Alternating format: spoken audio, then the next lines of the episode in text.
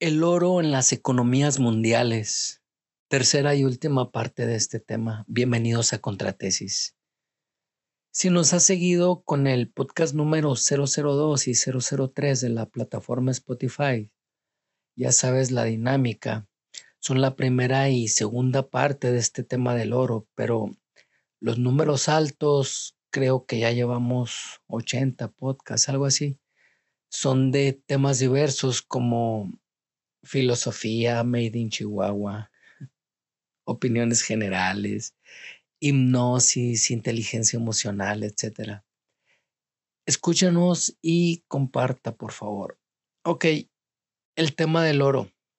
Ya dijimos que el oro es un respaldo monetario a los circulantes. Se le llaman circulantes a las medidas de cambio que usted puede portar en su cartera. O sea, dinero en efectivo, tarjetas de crédito, vales de despensa, tortibonos. Me acuerdo de eso.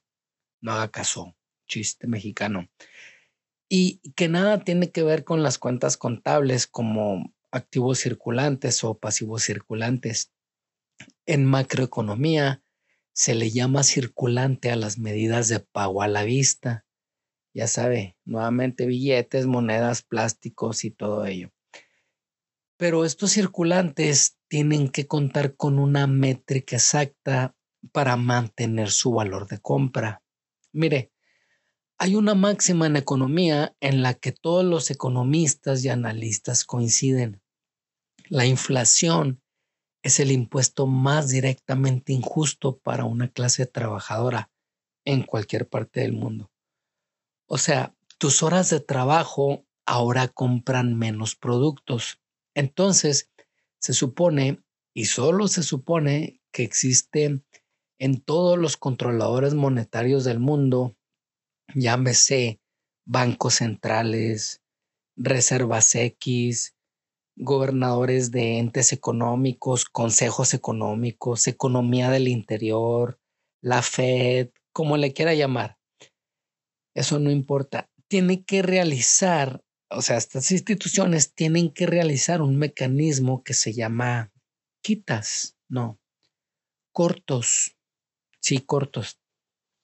El caso es que o compran o venden dinero para mantener niveles.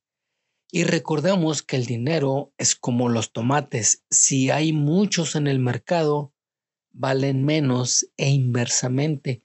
El dinero también es mercancía. Pero en estas métricas de poner dinero y quitar dinero circulante, se toman en cuenta variables como, por ejemplo, la inflación, el Producto Interno Bruto, las tasas y las reservas monetarias. Este último, reservas monetarias, incluye el oro. Ok, ya sabemos para qué sirve el oro monetario. Y solo para ir aterrizando los conceptos y ponernos en la vida real, por ejemplo, si el gobierno mexicano vende oro, no crea que hay un chofer que vaya y entrega el oro al destinatario. Se imagina, así como un Uber, ¿no? Con su mochila y todo, su moto, entregando 100 lingotes de oro. Es obvio que ese oro está en resguardo en cualquier bóveda del mundo y lo que se intercambia solo son papeles, certificados, derechos legales, nunca, pero nunca el propio metal. Entonces ese oro ofrece, aparte de otras métricas, que el valor de las monedas tenga un respaldo.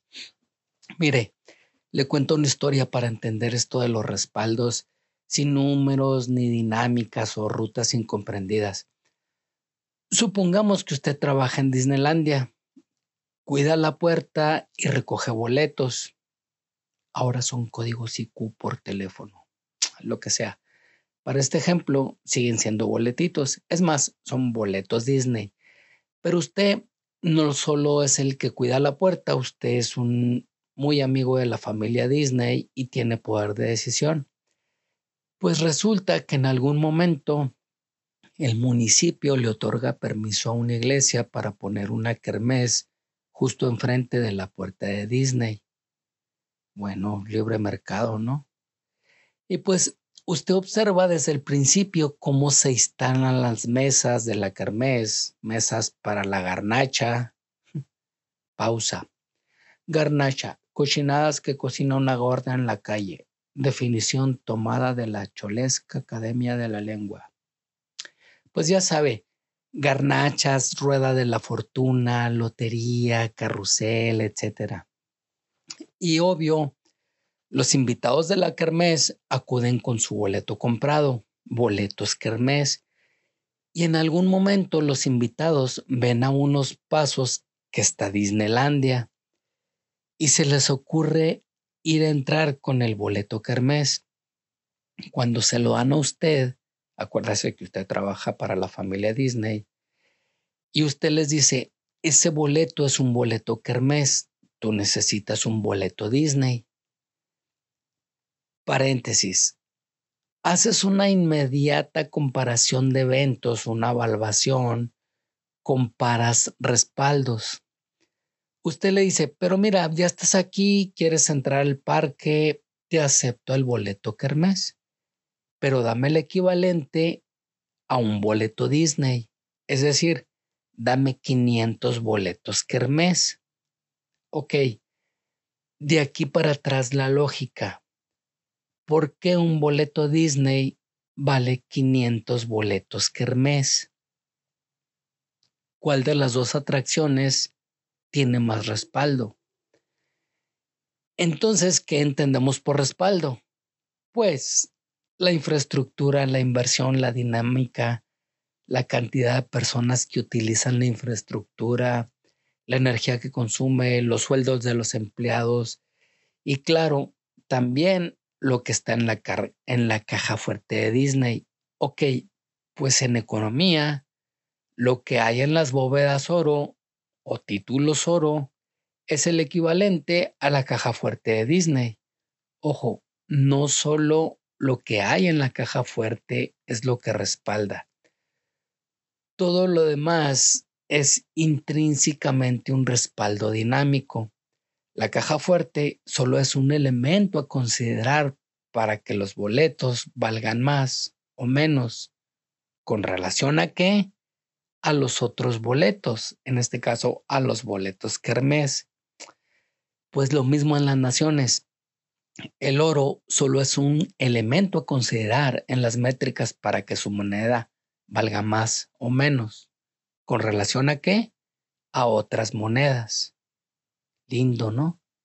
La economía es un proceso perfecto. Ni te queda de ver, ni le quedas a deber. Aunque en estos procesos siempre existirá alguien o algunos que roban o abusan. Hasta aquí el tema del oro. Muchas gracias por escuchar este y todos mis podcasts pasados.